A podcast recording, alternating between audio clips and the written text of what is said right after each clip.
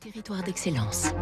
Donnons l'envie d'entreprendre au cœur des territoires avec le Crédit du Nord. Euh, Fabrice, lundi 6h57, ce matin, des objets très design qui symbolisent le, le Made in France partout dans le monde. C'est le premier fabricant de mobilier contemporain français Ligne Roset, siège design, meubles, luminaires, tapis.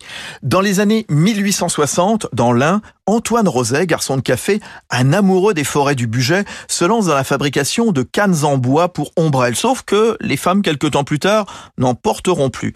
Il se reconvertit donc dans les pieds et les barreaux de chaises. Viendront ensuite les chaises complètes, puis des sièges tapissés.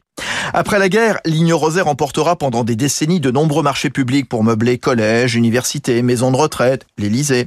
Les combinaisons de coloris et de tissus sont quasi infinies. Tout est fabriqué soit dans l'Ain, soit dans l'Isère, tapisserie, coupe, menuiserie. Mais l'entreprise de Briord manque de bras. Il a fallu ouvrir cette année un centre de formation d'où sortiront cet automne cinq tapissiers pour faire face à un afflux de commandes. Antoine Roset, arrière, arrière petit-fils.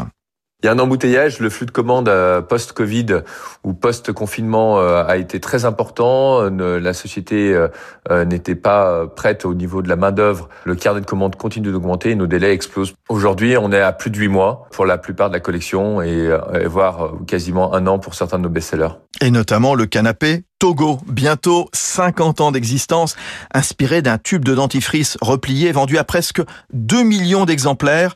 Ligne Rosaire réalise 7 ventes sur 10 à l'étranger, dont 15% en Chine. C'était Territoire d'excellence sur Radio Classique.